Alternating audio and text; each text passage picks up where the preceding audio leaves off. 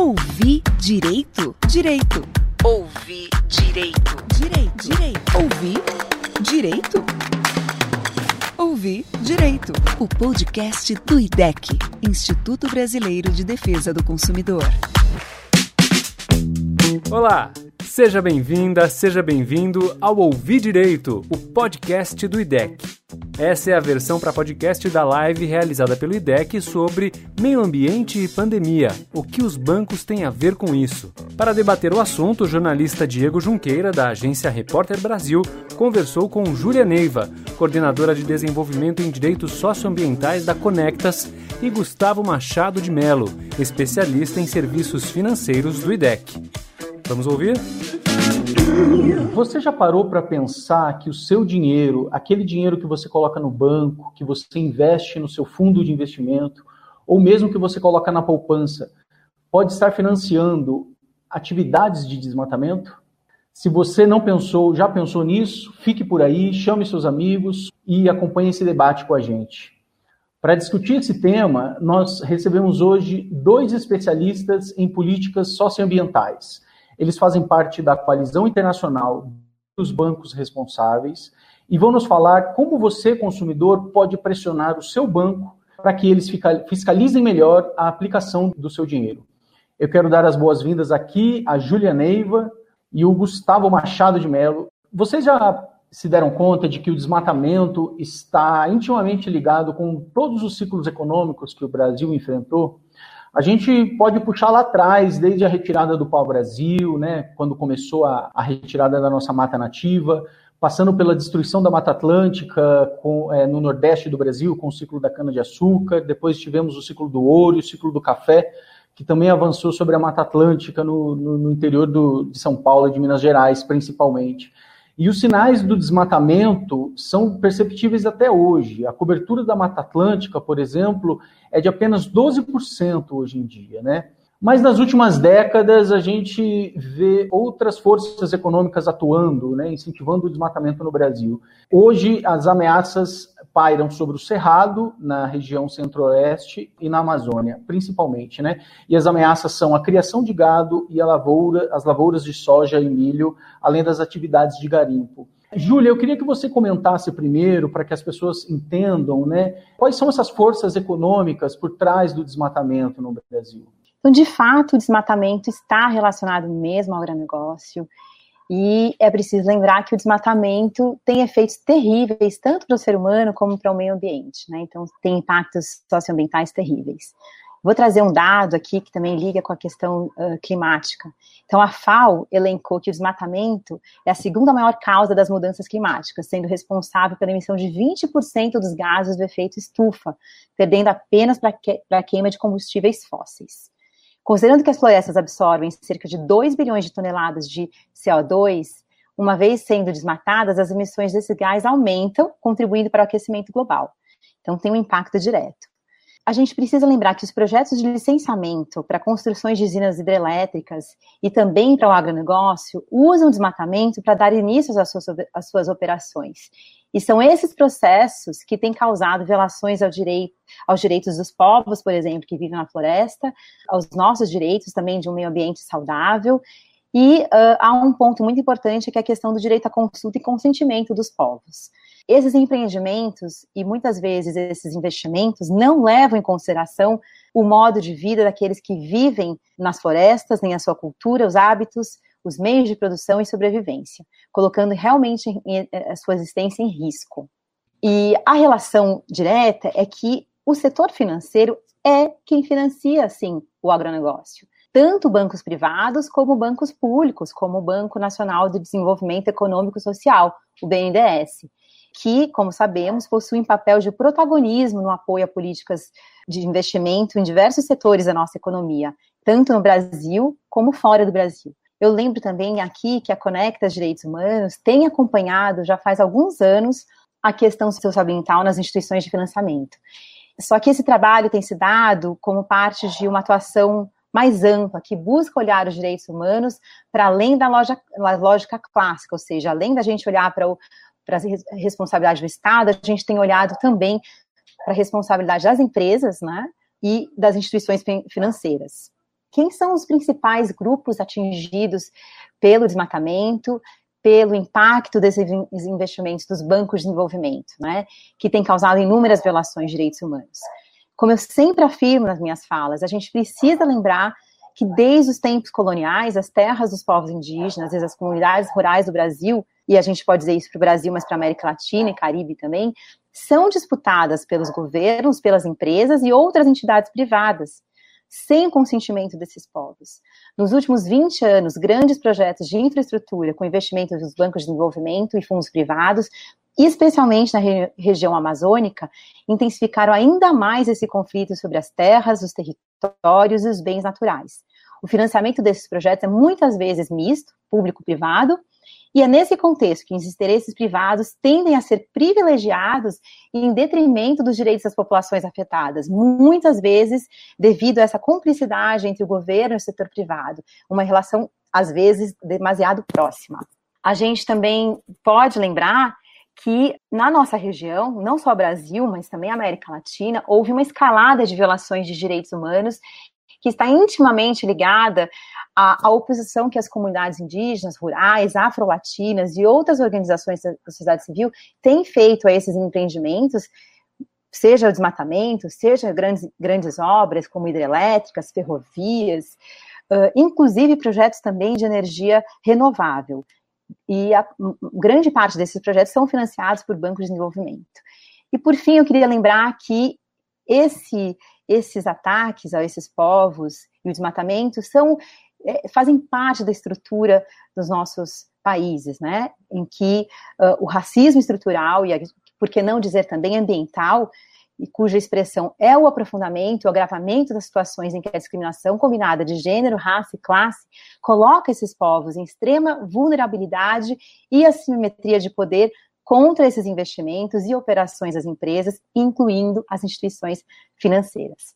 Então, acho que isso aqui é uma introdução para esse tema aqui tão importante que a gente vai discutir hoje. Muito obrigado, Júlia. E eu queria complementar também, é, reforçando o que a Júlia falou, que é ah, não é só um setor econômico que hoje polui nossos rios, que promove o desmatamento, né? É uma junção da produção, da geração de energia, da mineração, do agronegócio, da indústria. São diversos ataques em diversas frentes e em diversos biomas. Hoje, é, apesar de o Cerrado e a Amazônia ser, serem os biomas onde o desmatamento acontece na, é, com mais velocidade, a Mata Atlântica, os, os Pampas, o Cerrado e a Caatinga são os que têm as menores coberturas vegetais relativamente às suas coberturas originais. Então, é um problema nacional e por isso aqui a gente quer mostrar o papel dos bancos nisso. E aqui a gente vai falar dos bancos de desenvolvimento, como a Júlia falou, e vai falar dos bancos que estão no dia a dia de cada um de nós, que são aqueles onde a gente tem conta, onde a gente faz investimento e a nossa poupança. O meu colega na Repórter Brasil, Daniel Camargos, que é um, um dos repórteres que mais investiga o desmatamento, ele sempre descreve, né, em alguma das, das suas reportagens, ele descreve como que ocorre a, a retirada dessa mata nativa, né, principalmente na Amazônia. Você precisa de inúmeros tratores, correntes, para primeiro derrubar a mata, depois você vem a etapa de queima e secagem desse material orgânico e no final você coloca o capim, onde você vai introduzir ali animais de corte, né, enfim, principalmente o gado, e depois de ter a criação do gado, frequentemente iniciam-se as lavouras de soja e milho, principalmente, né? Falando mais especificamente desse, dessa destruição que avança sobre a Amazônia, né?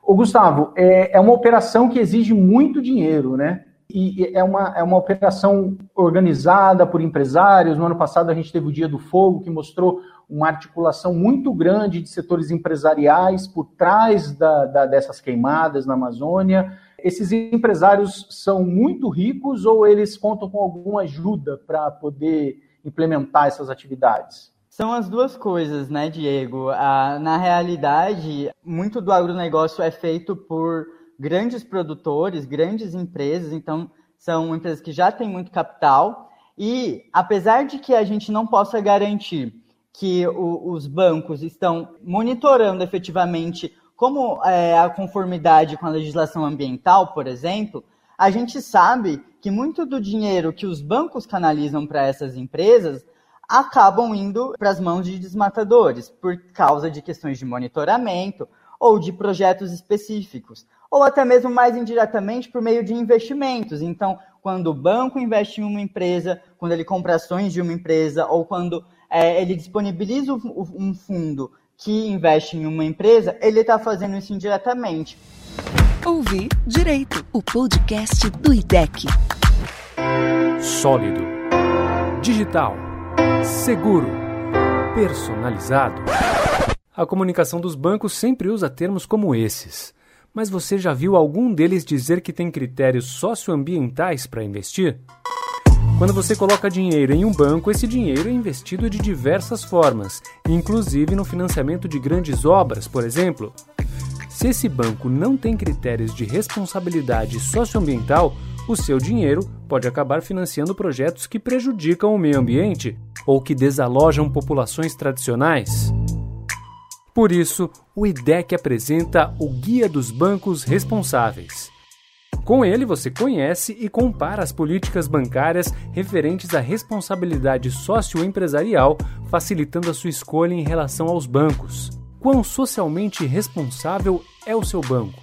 Acesse guia dos bancos responsáveis.org.br. Gustavo, é, é, explica um pouco melhor o que é o guia dos bancos responsáveis, como que é feito esse monitoramento, enfim, né, e quem faz parte dessa, dessa coalizão. Claro. O guia ele analisa as políticas dos bancos para os financiamentos e investimentos que eles dão. Então, é, é, basicamente a gente vai nos documentos públicos desses bancos e avalia o, o que está presente ou ausente na, de políticas. E que políticas são essas? Então, é, por exemplo, ele só financiar a madeira certificada, ele garantir que empresas que trabalhem em determinado setor não desmatem ilegalmente, qual o monitoramento que o banco faz dessas empresas. A gente quantifica, a gente coloca em números o que existe ou não de compromisso desses bancos. E aí no site você consegue ver um por um dos bancos porque ele tem essa nota, né? E a gente consegue observar que, de uma forma geral, os bancos possuem políticas socioambientais, né? Mas a nota que eles recebem é um pouco decep... é, um pouco não, é bem decepcionante, né? Por que, que você avalia que o resultado é tão ruim como se esperaria? Perfeito, Diego. Eu vou dar o exemplo agora no tema meio ambiente que vocês vão ver que a nota deles é um pouquinho melhor, justamente porque a gente tem uma legislação ambiental forte e eles garantem que haja maior cumprimento dessa legislação ambiental. Mas ainda existe dois problemas principais. Eles focam em produtos de caráter ambiental. Então, por exemplo, eles criam produtos que são verdes, mas eles não incorporam essa sustentabilidade em toda a sua carteira. Então, eles financiam muita energia solar, mas ainda isso é só 10, 5% do que eles financiam de petróleo, por exemplo. Outro problema para a nota ser baixa é que eles focam muito nas suas operações internas. Então, houve é, e há um grande esforço para incorporar melhores políticas no, nos financiamentos, mas ainda o foco é em operações internas. Então, por exemplo, usar nas agências somente energia de origem renovável. E o terceiro problema é que hum, quase todas as políticas que eles fazem se aplicam principalmente ao financiamento de projetos e aos créditos que eles é, concedem, e deixando de fora os investimentos proprietários, são os investimentos que as próprias instituições financeiras fazem, e gestão, a gestão de recursos de terceiros, que é a gestão que esses bancos fazem do dinheiro de clientes.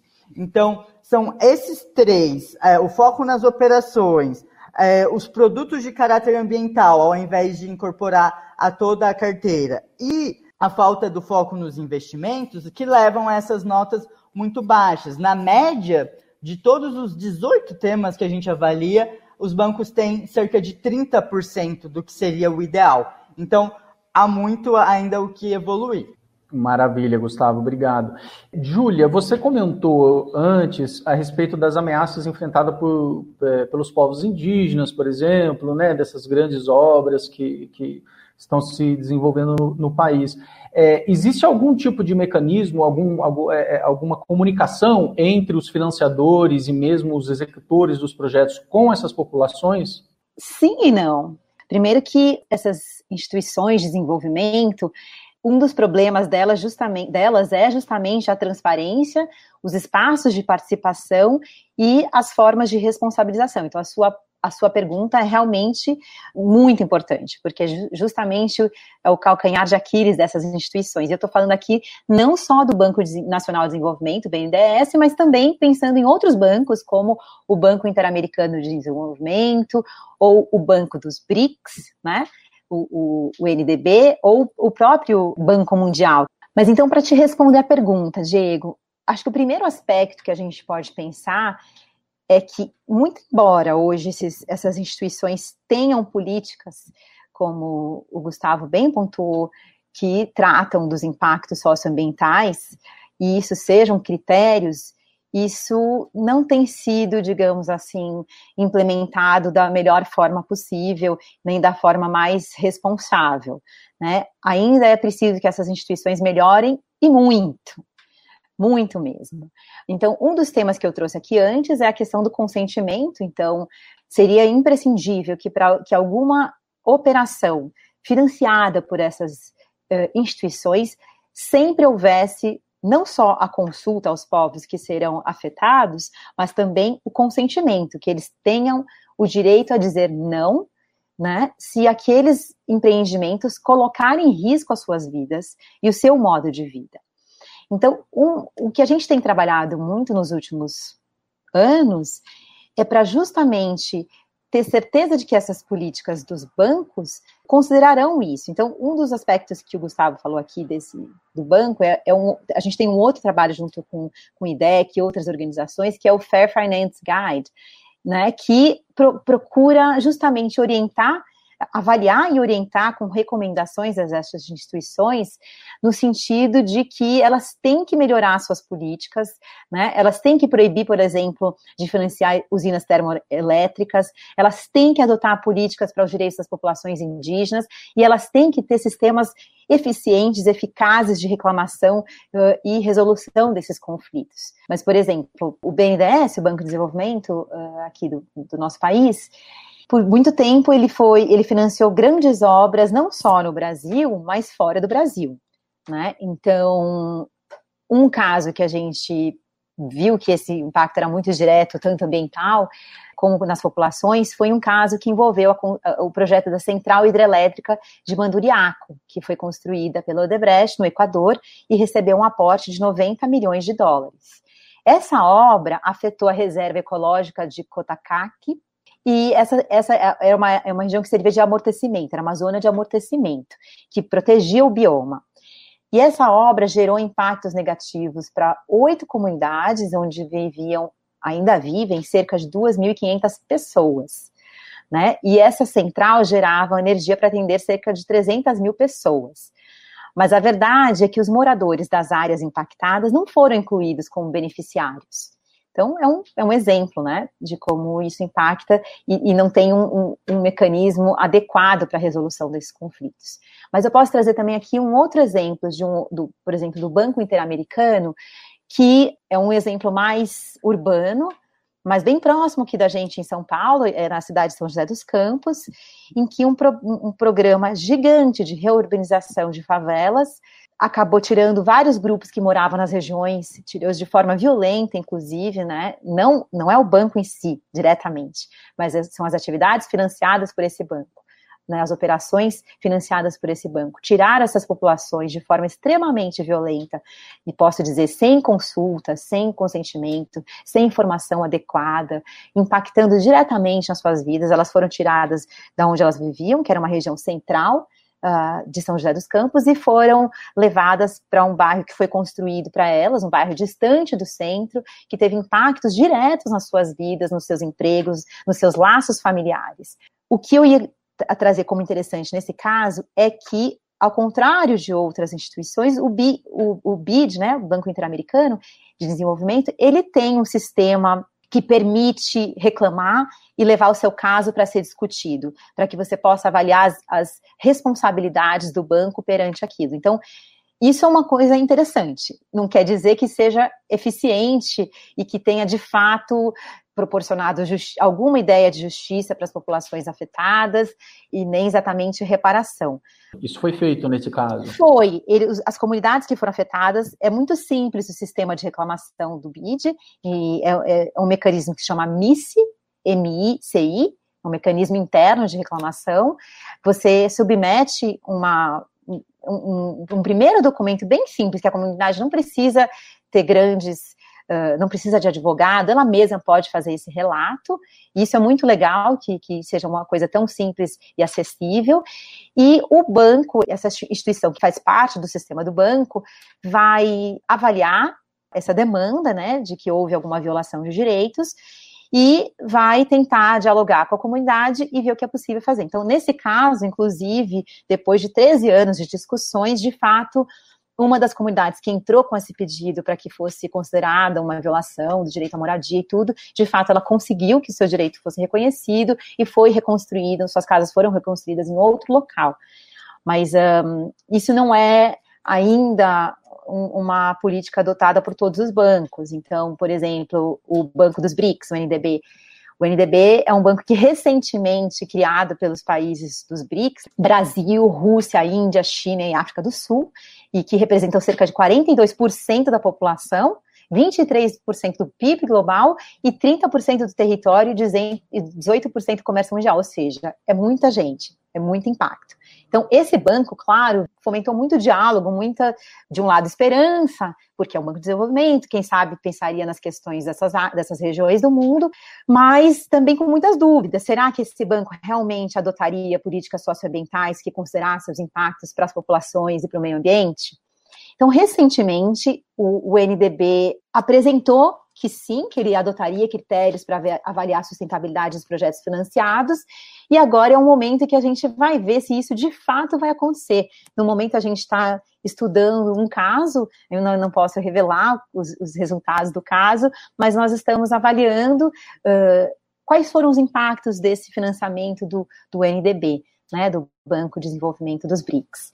Mas esses são alguns exemplos aqui para a gente pensar que realmente é imprescindível que essas instituições tenham critérios e que elas sejam abertas, transparentes, que a gente possa entender quais são os critérios que foram adotados, quais são os critérios de monitoramento desses uh, empreendimentos e que sejam oferecidos uh, de verdade instrumentos para reclamação e, e, e denúncias de quando houve violação. Às vezes não é nem diretamente é, pelo banco, mas a gente entende que faz parte de uma cadeia de responsáveis, né? Então, o banco indiretamente tendo financiado, a gente entende que sim, tem responsabilidade, então, por o que acontece na sua cadeia toda de influência. IDEC, Instituto Brasileiro de Defesa do Consumidor. Gustavo, aqui vai uma, uma pergunta minha. Você comentou anteriormente que a, a uma das, um dos poucos é, quesitos que os bancos recebem uma boa nota tem a ver com a exigência da legislação ambiental né, no, no, no país. E para os outros setores, assim, você depende, é, quer dizer, os bancos conseguem sozinhos implementar essas políticas ou você precisa de uma articulação com o poder público? E mais, como que está essa relação do, do, das políticas ambientais no, no, no Brasil de 2020? É assim, quando o banco financia, geralmente no contrato, antes de ele financiar uma empresa, ele já vai conferir se ela está em regularidade ambiental, por exemplo.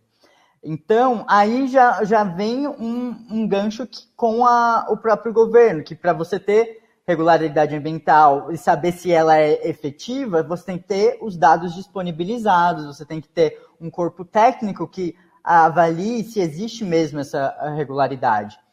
Depois de, de que o financiamento foi concedido, é importante que o banco continue monitorando, porque naquele geralmente os contratos são de longo prazo, então naquele momento ele pode uma empresa pode estar irregular e depois ela não está.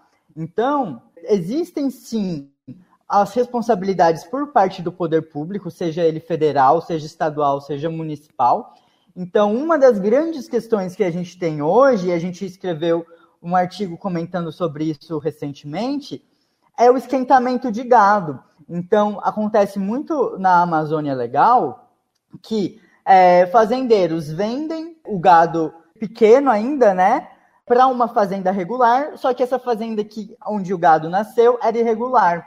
E depois, quando essa fazenda regular vende para a empresa de carne, para o frigorífico, aparece como uma conformidade, porque ali ela estava regular, mas onde o gado nasceu não estava. Então se desenvolveram mecanismos para lavagem desse gado, e aí também tem uma grande responsabilidade do poder público de garantir a integridade dos funcionários públicos, né? Porque a gente sabe que existe muita corrupção nesse meio quando diz respeito a grandes lucros, né? Sobretudo no setor de frigoríficos, que eu estou dando um exemplo agora, mas também de o, existe um documento que precisa ser sempre preenchido quando o gado é transferido de uma fazenda a outra, que é um documento sobre responsabilidade pública. Então, é, você garantir que esses dados que hoje não estão públicos sejam públicos, garantir que esses dados sejam fidedignos, que eles sejam reais, permite também que os bancos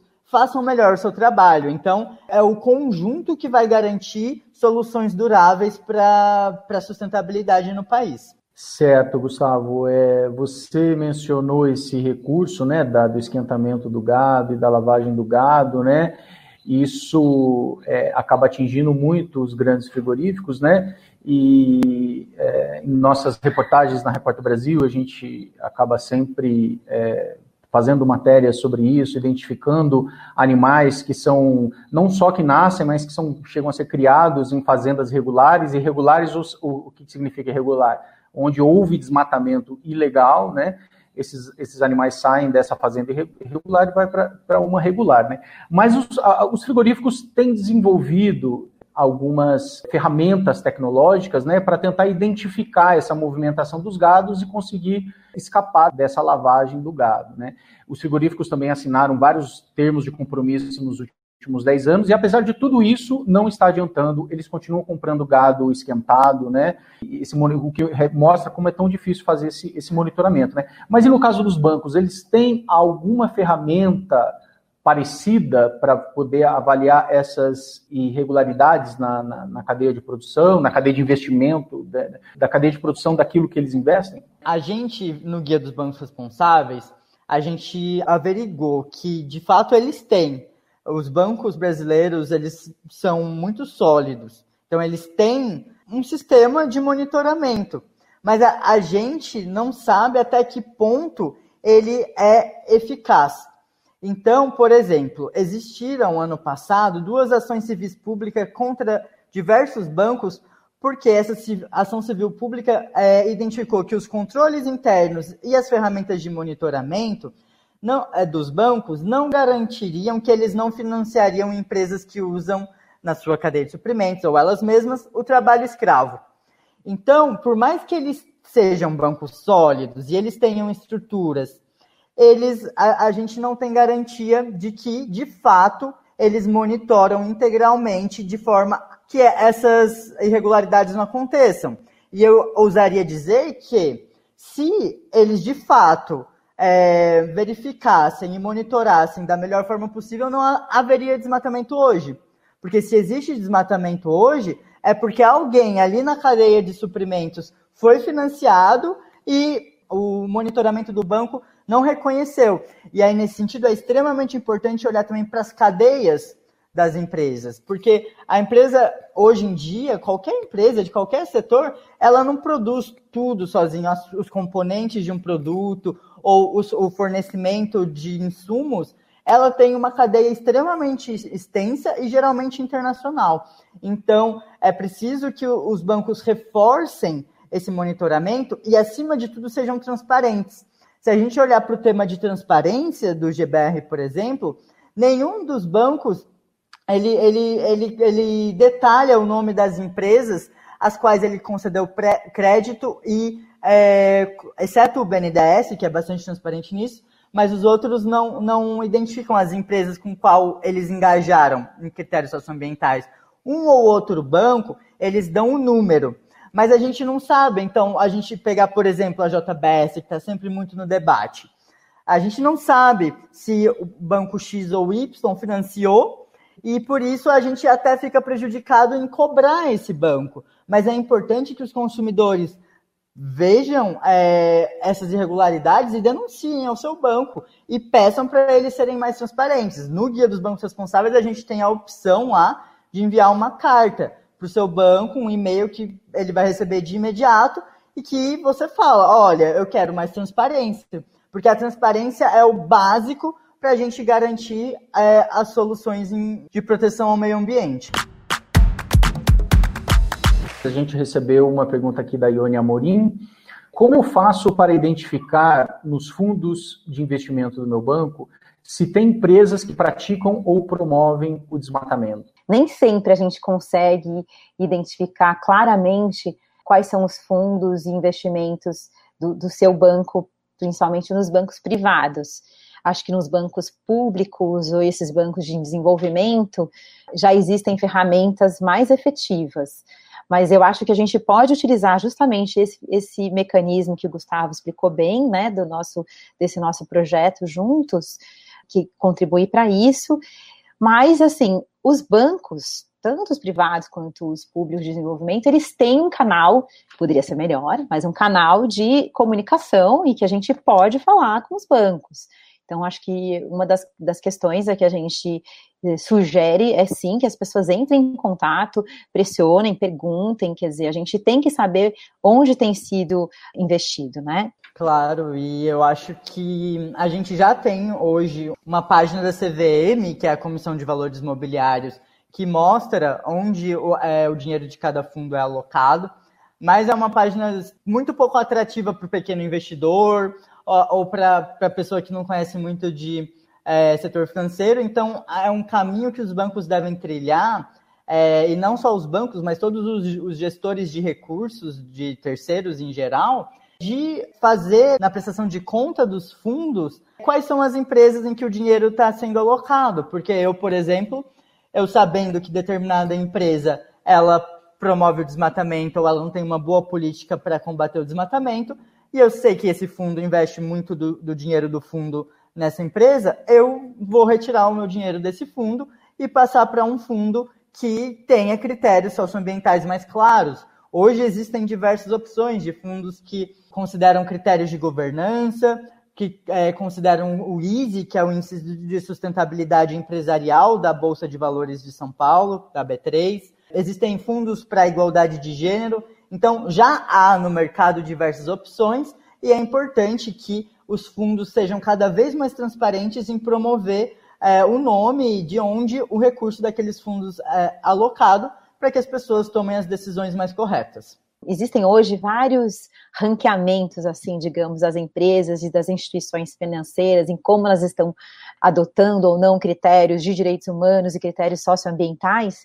Então, esses, esses ranqueamentos podem servir também para pautar um pouco as suas as suas ações e as suas formas de exigência. Então, a gente pode olhar para organizações que têm feito isso e também para coalizões. Existem hoje coalizões de investidores, coalizões de investidores pelo clima, coalizão de investidores por direitos humanos, por, por coalizão de investidores por, por uh, questões socioambientais. Então, são coalizões em que a gente pode pressionar, pode perguntar, pode demandar por essa transparência, por essas informações tão importantes. Ô, Júlia, mas essa coalizão de investidores são fundos de investimento ou são, são, são fundos de investimento responsáveis, digamos assim, é isso? Tem tantos fundos de investimento responsáveis, como também, digamos assim, representantes de fundos, grandes fundos globais, que se unem, digamos assim, com uma carta de compromissos em que eles se comprometem que não financiarão mais, por exemplo, projetos ou é, que vão gerar poluição, que vão aumentar as mudanças climáticas ou que vão afetar é, comunidades indígenas. Então, isso sim, eu acho que isso já é um, é um movimento crescente globalmente. Uh, no Brasil, um pouco, poderia ser maior. Na é... última semana a gente teve uma novidade boa que foi a os investidores pelo clima. Então, inclusive, três bancos dos que são avaliados pelo GBR entraram num compromisso é, bastante sólido é, de, de garantir que os investimentos sejam em prol da descarbonização das suas carteiras. E, e também teve recentemente uma, uma carta de investidores internacionais trilionários ao, ao, governo brasileiro, que tem quase 4 trilhões de dólares sob gestão, é, dizendo que a, a forma com que a política ambiental está encaminhando pode fazer com que eles deixem de investir em empresas brasileiras, porque o Brasil está se tornando demasiado arriscado para esses investidores, porque essa imprevisibilidade ambiental tem um grande impacto nos mercados, no consumo das empresas brasileiras. Gustavo, você falou do, dos, da Carta dos Investidores Estrangeiros e presidentes de bancos brasileiros também né, ressaltaram na mesma semana, na semana passada, é, o risco né, dos investimentos que incentivam o desmatamento. Ao mesmo tempo, a gente vive um momento em que o desmatamento cresce por várias razões, e uma delas é a, as boiadas que estão passando né, nesse momento. Então, assim, é um momento da gente pressionar por isso, mas ao mesmo tempo, internamente, a gente tem um desincentivo, digamos assim. Como a gente pode aproveitar a oportunidade, então? A gente, no Brasil, muito se fala de que a gente já tem muita floresta, né? Eu acho que é uma grande mentira, porque, de fato, o que a gente tem é, é está reduzindo e é uma floresta que é essencial para manter, por exemplo, as chuvas no mundo, que é o caso da Amazônia. E eu acho que existem diversas oportunidades na bioeconomia. Então, produtos florestais não madeireiros, é, biotecnologia. Existe uma gama imensa e até mesmo commodities, que são essas matérias-primas vendidas em larga escala. A gente tem exemplos na Amazônia que são feitas de forma sustentável. Então, o produto brasileiro ele pode se diferenciar dessa forma sendo uma origem sustentável, isso valoriza, isso agrega valor e abre mercados. Então, é um momento de tomar essas medidas urgentes e houve também recentemente um manifesto de que é, precisa haver investimento e não só filantropia na Amazônia, porque esses investimentos nessa economia sustentável é ela que vai garantir que esse sistema predatório é, se transforme num sistema sustentável e que trabalhe em prol da sociedade e do meio ambiente, não contra ela, como acontece hoje. Não, só queria concordar com ele. Ô, Júlia, então fica aí, já tem uma pergunta para você, ó, da Maria Aparecida Lima. É, é possível proteger os moradores das áreas afetadas na execução de uma grande obra? É possível, mas é difícil. As grandes obras, elas têm várias questões. Então, tanto as violações de direitos podem ocorrer tanto diretamente pelas empresas que estão executando aquela grande obra, mas também indiretamente, como a gente conversou aqui hoje, pelas instituições financeiras, né, que financiaram esses investimentos. Então, a gente entende que elas têm responsabilidade sobre o que aconteceu. Então, você tem os sistemas de justiça dos países, onde você pode buscar, pode denunciar essas violações que ocorreram, né? Então, comunidades ribeirinhas, quilombolas, indígenas e, e, as populações, por exemplo, como eu falei do São José dos Campos, nós sabemos o papel fundamental que a Defensoria Pública, que o Ministério Público Federal tem em defender os direitos humanos no Brasil. Também podemos optar por outras formas, então, como eu contei aqui anteriormente, o, o MICE, responde por violações que, que ocorreram dentro dos projetos financiados pelo Banco Interamericano de Desenvolvimento. Há uma possibilidade também de fazer essas denúncias no âmbito internacional.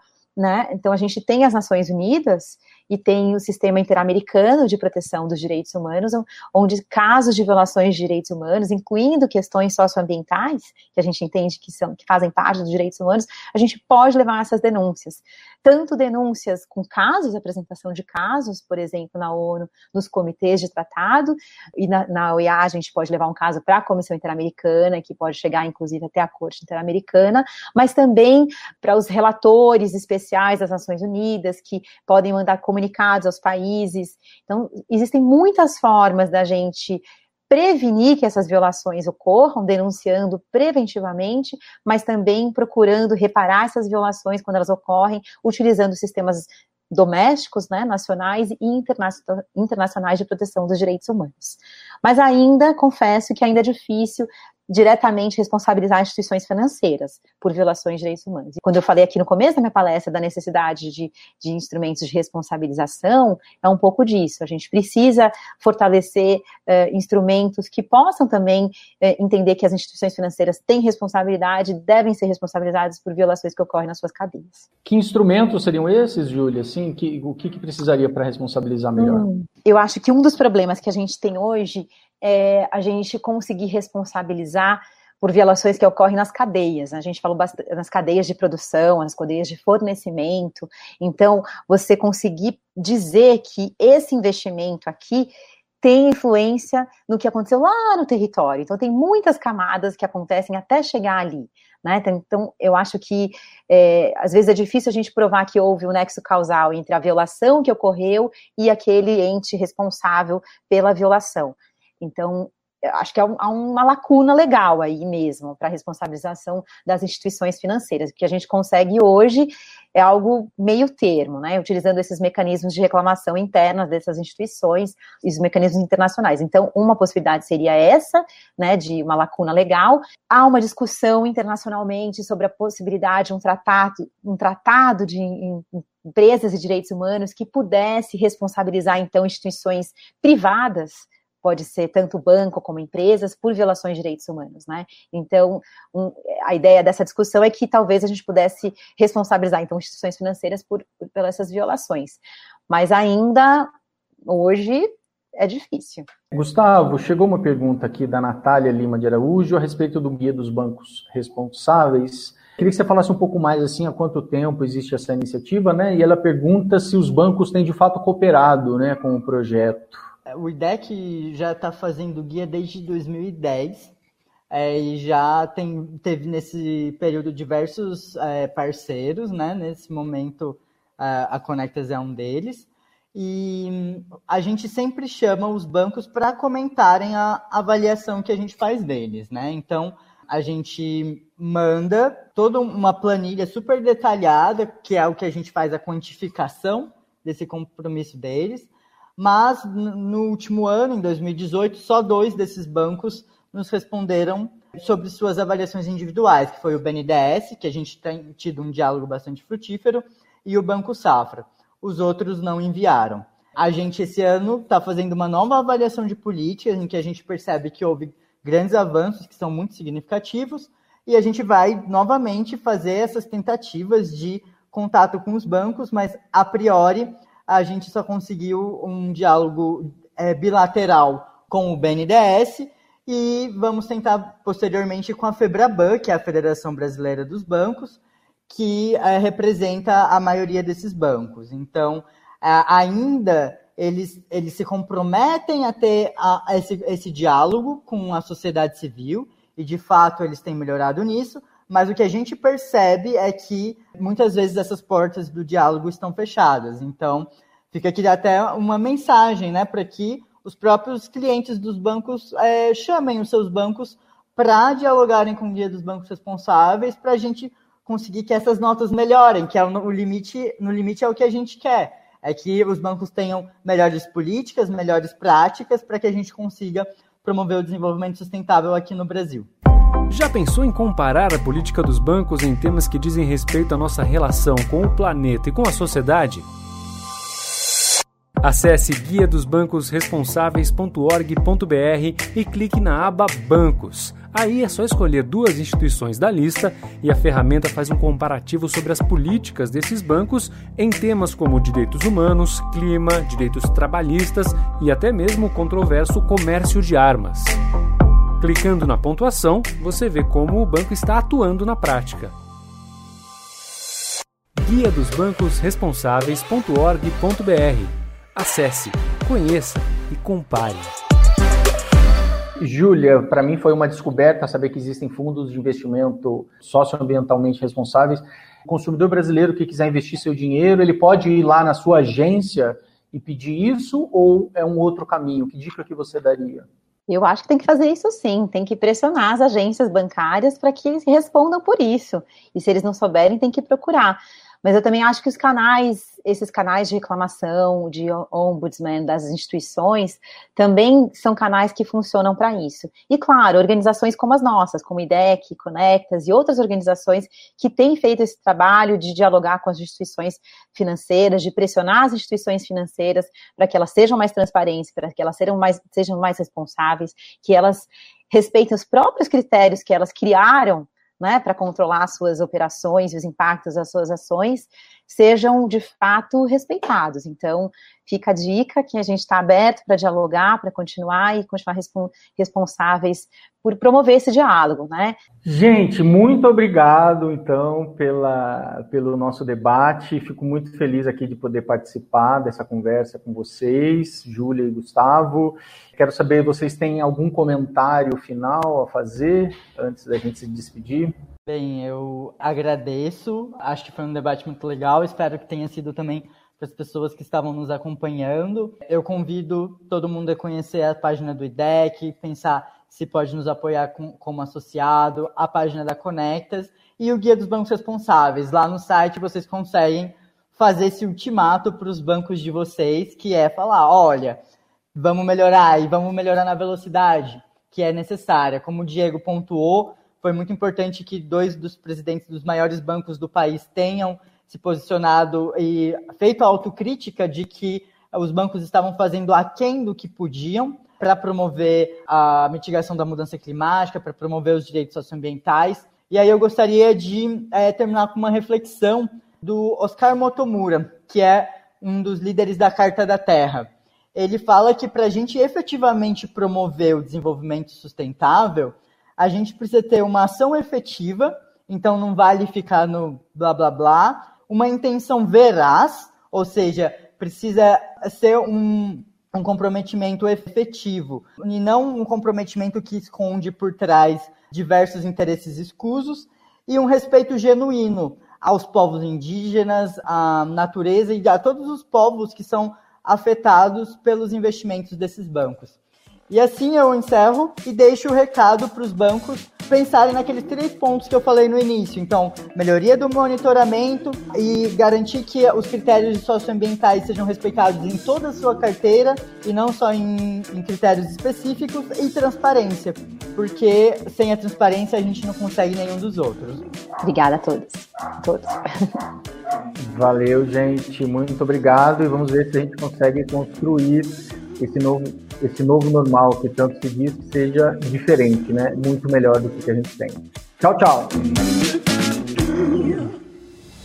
Ouvir direito? Direito. Ouvir direito. Direito. Direito. Ouvir direito? Ouvir Direito, o podcast do IDEC, Instituto Brasileiro de Defesa do Consumidor.